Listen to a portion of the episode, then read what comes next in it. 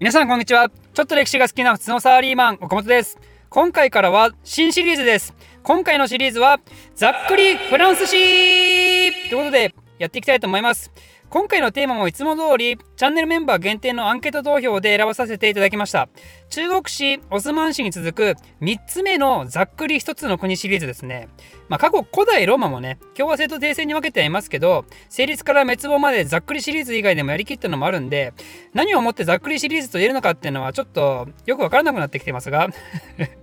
まあそんなことは置いておいて、えー、今回のテーマであるフランスですね。フランスっていうふうにね世界史を学ぶ上で皆さんどう考えますか？いろいろな意見があるかと思うんですけど、私はね、なんか主人公感あふれる国だなってよく思ってましたね。良くも悪くも、どうしても一般に習う世界史って、西洋中心主義的な観点が強いんですけど、その西洋の中でも、フランスってどの辺にある国でしょうかね？わからない人はぜひ地図見てみましょうね。これね、真ん中にあるでしょ、真ん中。つまり、地政学的にフランスっていうのは、西洋の中でとてもキーとなる場所にあるわけですよ。ちなみにフランスは現在の北斗の形から六角形を意味するエグザゴンと呼ばれることがあります。で六角形のうち2辺はアルプス山脈とピレネー山脈とぶつかっていて残りの4辺はイギリスドイツ地中海大西洋と面してるわけなんでフランスっていう国の動向が西洋全体に対して一大影響を及ぼすようなことが多々あるわけですよ。フランス革命なんかまさにその典型とも言えるわけなんですけどフランスで起こった自由と平等を求める革命のエネルギーが他の欧州各国へと波及したわけですよね、まあ、そこら辺の話も今回は簡単にしていきたいとは思うんですがつまりこの場で言いたいのはフランス史を学ぶってことはですねそれは決してフランスっていう一つの国の歴史を知るだけにとどまらずもっと幅広い西洋史をも学ぶことになり得るしさらに言えば現代は西洋史を中心に築き上げられてきた部分があるんで現代世界の仕組みや問題すらもよくわかるようになってしまうのではないかっていうね一度で3つ美味しいっていうねそんな感じなわけですねフランス史。ということで早速ざっくりフランス史第1回始めていきましょうで早速フランス史の始まりについてですがあの フランスの始まりってね、何でしょうね。いきなり難しい話ですよね、これね。日本みたいな島国国家で基本的に単一民族だと、歴史ってとてもストレートなんですけど、まあ、ご存知の通りフランスっていうのは大陸にある国だし、様々な民族や国家が、その今のフランスのエリアに国を成立させてるんで、何をもってフランスの始まりなのっていうのは、まあ、難しいわけですよ。ただ一般的には、これはフランク王国とよく言われますね。フランク王国っていうのは5世紀の後半頃にゲルマン人の一派であるフランク族が作った国ですね。フランスの語源も確かフランク人の土地っていう意味のフランキアから来てたとかなんとか、まもしくはフランクっていうのを古代ラテン語でフランクスって呼んだのでどうたらこうたらとか。なんで今回のシリーズもフランスの始まりはフランク王国っていう立場で始めたいと思うんですけども、でもその今回はね、そのフランク王国についていきなり話し始める前に、そのフランク王国が成立する前の時代をちょっと知っておいた方がいいねってことで、今回はフランス史の前史について簡単に説明したいと思います。早速ですけども現在のフランスにあたる地域に最初に住み着いた人たちこれは誰かというとこれはですねケルト系と呼ばれる民族集団なんですね。ケルトって言えばねケルト音楽が有名じゃないですか。あの、ザ民族音楽みたいな、陽気で踊りたくなるようなね、言ってしまえば中世イメージのファンタジー RPG なんかによくあるような音楽ですね。まあ、今風に言ってしまえば、異世界転生ものみたいなね、現代においても、これ聞くとなんかね、かつてのケルト文化のロマンあふれる姿が目に浮かぶようですけど、でも残念ながらこれね、別にケルト人と全く関係ないらしいんですよね。ケルト人がどういう音楽をたしなんでいたのかっていうのは、実は全くの不明なんですね。てかそもそも中世から全く時代違うしね、ケルト人が活動したのはせいぜい紀元前1世紀なんで。で、ケルト音楽っていうのは、大体は20世紀に作られた民族音楽風の商業音楽で、それをなぜかケルト人と結びつけられて、ケルト音楽っていうジャンルが確立してるようですね。と話は少しそれましたけどとりあえずそのケルト人が今のフランスのエリアに住んでたんですね。で彼らが果たしていつの時代からそこにいたのかっていうのは正確な時期は分かってないんですけど少なくとも紀元前5世紀にはケルト系民族が定住してるのは分かってるようです。でそんなケルト人はもちろんヨーロッパに突如湧いて出てきたわけではなくてもともともっと東側の黒海北岸ら辺に住んでたようなんですね。で世界史あるあるではありますけど気候変動によってその北にいたゲルマン人が南下をしてきてそんでケルト人はうわーって東西に逃げてで最終的に西に逃げてきたのがフランスエリアにおける最初の人類定住の始まりだったわけですね。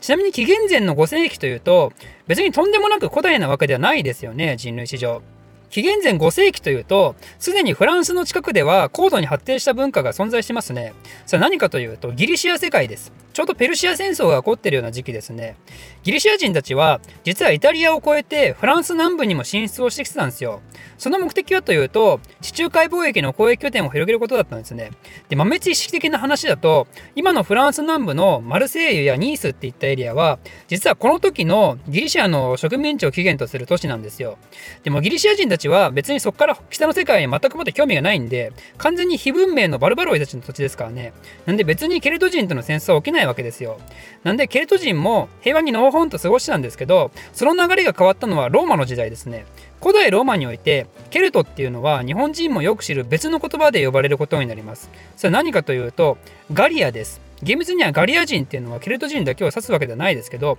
まあ、ニアリーイコールケルト人ですね。でガリアといえばねガリア戦記じゃないですか。ローマが誇る大英雄カエサルがガリアを征服するために行った戦いの記録ですよね。ケルト人っていうのは文字を持たなかったようなんで実はあまり彼らの文化ってよく分からなくてですねこのガリア戦記がケルト系民族の様子を知る重要な資料としての役割を持ってるようですね。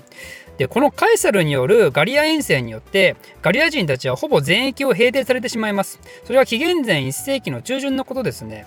ちなみにカエサルも決して余裕でガリアを平定できたわけではなくてガリア人もこの時ウェルキンゲトリックスっていう優れたリーダーが登場したことで珍しくガリアがひとまとまりになってたんですよね。それまでガリアっていうのは部族社会的なもので構成されてたんで小さい集団がバラバラといった感じだったんですけどローマの侵攻っていう危機から一致団結してそれをまとめ上げたのがウェルキンゲトリクスだったんですねウェルキンゲトリクスは実際にカエサルと戦ってゲルゴビアの戦いってもので勝ったりもしていますこのウェルキンゲトリクスこそがフランス最初の英雄とも称されますね。まあ、でもその努力かなわず、最終的には彼はカエサルに敗北して殺されます。カエサルって敵であっても殺さずに生かしておくような男気あふれるタイプであったんですけど、ウェルキンゲトリックスに限って言うと、カエサルは許さずに殺してるんですよね。それほどウェルキンゲトリックスが持つカリスマ性がすごくて、生かしておくのは脅威と感じたんでしょうね。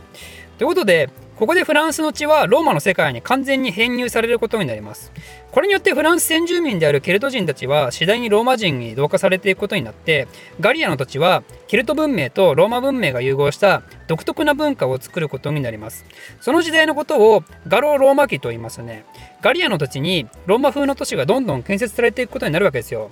この文化が後のフランク王国建設のための土台となるんですね。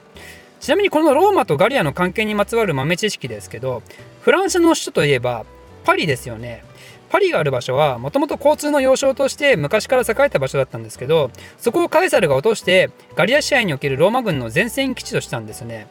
でこのパリっていう都市の名前はですね由来は諸説あるんですけどケルト系の中でもローマ人がパリシー人って呼ぶ人々が住んでたからパリと呼ばれるようになったっていう説も一つとしてあります。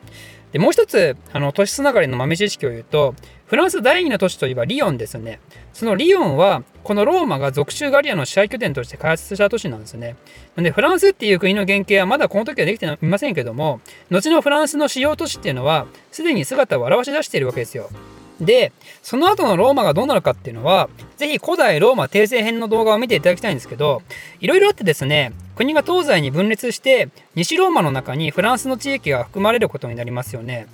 だけど東西が分裂した時これは395年のことですけどこの時はローマ世界の中心は今のイスタンブールであるコンスタンティノープルだったんでつまり西側っていうのはすでに衰退期に突入したとても弱い国家になり下がっていてそれがついに気候変動によってゲルマン人たちがローマ世界に流入してくるともう途端に滅亡してしまったと。476年。ゲルマン人傭兵隊長のオドアケルによって西ローマ帝国が滅亡させられますね。476年ね、死なんと言いつつ死ぬローマで簡単に覚えられるやつですね。つまり、これでまたフランスの地の支配者が変わることになります。西ローマの地はゲルマン人たちの国家が乱立する時代に突入するわけですけどフランスにおける支配者はというとまさにこれもローマを滅ぼしたゲルマン人たちによる国家たち西郷東国ブルグン東国東郷東国そしてフランク王国であったわけですよ西が西郷東国。中央から東がブルグン東国。南の一部を東郷東国。そして残る北をですねフランク王国って感じですね。つまりここでいよいよ登場することになります。フランスの歴史の始まりともいえるフランク王国。ということで、えー、今回はこの辺で終わりにしてこの続きはまた次回。お楽しみに。この動画を面白いためになると思っていただいた方はコメントもしくは「ハッシュタグおかりき」でツイートしましょう。高評価とチャンネル登録もお待ちしてます。ではまた。